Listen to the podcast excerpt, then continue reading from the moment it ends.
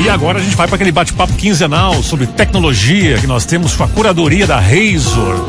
Quem está sempre com a gente nessas conversas quinzenais aqui é o Gregory Reichert, que é CEO da Razor. E evidentemente que hoje o assunto não podia ser outro. É a questão do Twitter. Não só do Twitter, mas ainda do Elon Musk, que está comprando o Twitter, 44 bilhões de dólares. Bom dia, Gregory, tudo bem? Bom dia, Gerson. Bom dia, Zumara. Sempre um, um, enorme prazer estar aqui com vocês. Bom, antes do Twitter, né? Conta um pouquinho pra gente aí, rápidas pinceladas, né? Quem é o Elon Musk, né? Eu acho que é muito importante para entender o, o, porquê ele fez isso. É, é, importante entender quem é o Elon Musk, né? Para quem não conhece o Elon Musk, eu acho difícil a essa altura do campeonato, visto que ele, ele é o homem mais rico do mundo hoje. Ele é uma pessoa que não é americano, né? Muitas pessoas não sabem, mas ele nasceu no sul da África, ele nasceu na África do Sul, né? E ele mudou pro, pro, pro Canadá ainda quando tinha uns 18 anos e depois se mudou para Califórnia, né? A primeira empresa que ele fundou foi a Zip2, que era meio que uma ideia de um, um classificados online assim, para anunciar como se fosse anunciar a empresa no, no, no, Google Maps hoje, né? Essa empresa ele fundou em 95 e ele acabou vendendo ela para Compaq em 99. Né? Ali ele já embolsou seus 50 milhões de dólares. Né? A maioria das pessoas teria parado aí já teria a vida tranquila. Né? E aí ele entrou na. Eh, fundou junto com outros desenvolvedores e criou a X.com, né? que hoje é o PayPal, que em questão de 3, 4 anos foi comprado pelo eBay por 1,5, 2 bilhões de dólares, não lembro o valor exato. Né? E foi aí, de fato, que ele conseguiu muito dinheiro. Né? Ele tinha, acho que, uma participação de 10, 20% na empresa, então embolsou ali seus 150, 200 milhões de, de dólares. E aí ele começou com uma visão mais salvadora da humanidade. Né? Ele, ele, quis criar a SpaceX, ali em 2003, porque ele viu que o, o ser humano não, não, não tinha mais avançado o, o programa especial, espacial da NASA ali, né? A gente teve o ápice ali nos anos 60, 70, com, quando a gente conseguiu chegar à Lua.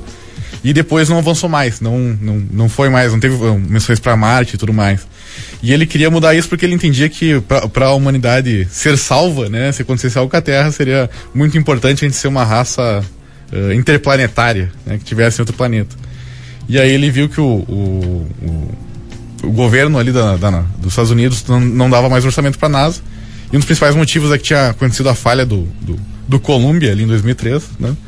E ele viu que o maior problema do, do, custo financeiro de fazer foguete é que o foguete ele não pode ser reutilizável, né? Tu usa uma vez e tu perde toda aquela estrutura, né? Tu brincou aqui que inventou foguete com ré, né? Isso.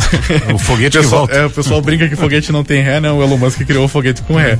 Então ele, ele tinha dinheiro suficiente para fazer quatro foguetes, né? E ele foi quase a falência com a SpaceX, porque os três primeiros que ele fez explodiu. então ele só conseguiu ter sucesso no quarto. Né? Mas aí com o sucesso que ele teve, ele conseguiu muitas verbas governamentais para fazer projetos para a NASA ali da, da SpaceX. Né? E tem o Tesla, né?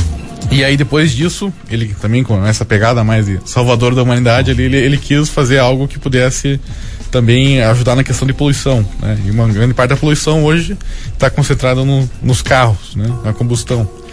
E ele investiu na Tesla em 2005, comprou quase toda a parte ali e assumiu o lugar do, do CEO e começou a fazer carros elétricos, né? Que na época era algo que já existia, carro elétrico existiu antes de carro a combustão, mas era algo que não, não era dado a devida atenção, né? Era sempre um projeto aqui, um projeto ali de uma empresa que tentava fazer isso, né? E aí ele criou, criou a Tesla ali, criou não, ele investiu, né?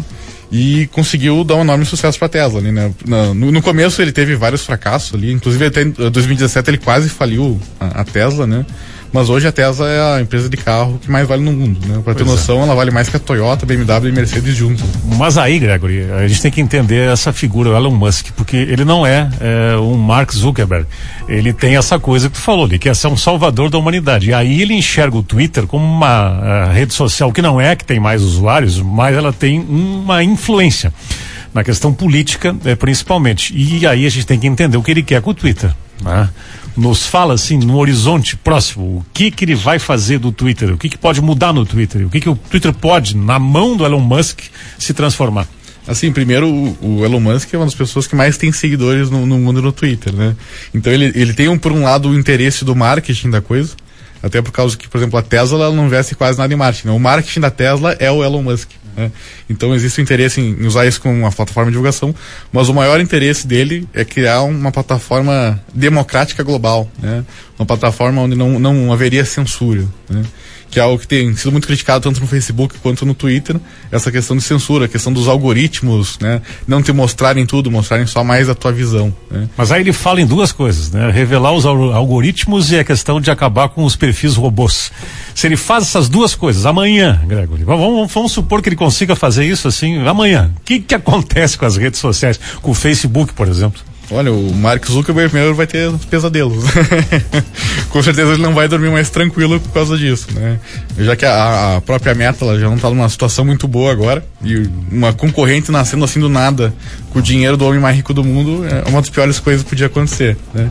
E a gente vai estar num movimento muito mais de entrar num, numa liberdade, né, dessas big tech, né? Que hoje por exemplo, a gente não conhece o que, que é exatamente o algoritmo do Google, não sabe exatamente como é que é o algoritmo do Facebook, né?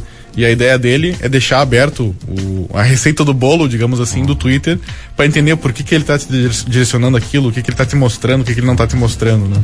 Bom, no mínimo, tu recomendaria muita atenção ao que ele vai fazer no Twitter, né? Com certeza. Né? Ou vai ser muito bom ou vai ser muito ruim. Né? Não, não vai ter meio termo né? né? nessa aqui. Né? A gente certamente vai ter mais conversas sobre isso. Ah, ah, tu comentaste que eh, na prática ele mudaria no final do ano, né? Seria isso? Isso, isso, né? Uma aquisição, de, nós estamos falando de uma aquisição de 46 bilhões de dólares, uhum. são mais de 200 bilhões de reais, né? Uma aquisição muito grande. Então esse tipo de coisa não acontece da noite pro dia, é uma coisa que, que, demora, né? Então ele de fato vai ser dono do Twitter, né? Vai ser uma empresa privada no final de 2022, né? Então quando ele começaria a mexer. Né? Isso. Então ele não. Literalmente. Não, eu acredito que nada vai acontecer antes desse período, né? Não vão ver grandes mudanças. Tá bom. E até um, uma outra coisa que eu colocaria de curiosidade aqui, né? É que essa foi a maior aquisição de uma pessoa física no mundo, né? Porque normalmente quando a gente fala de aquisições de 30 bilhões de dólares, 50 milhões de dólares, né? São normalmente aquisições de empresas, empresas. para empresas, né? E normalmente a empresa paga em ações, né? Ela não paga uhum. isso em dinheiro, né? Ninguém e, tem 50 bilhões. E são sociedades bolso. também que estão comprando, né? No caso Sim. é um cara só, né? Nesse caso é uma pessoa física, uhum. embolsando 21 bilhões de dólares do bolso dele, né? E mais 25 bilhões em, em empréstimo dos maiores bancos do mundo. Né? Ah, bom, vamos ficar atento a isso, Gregory. Um abração para ti, tá? Valeu. Um Sempre bacana a conversa.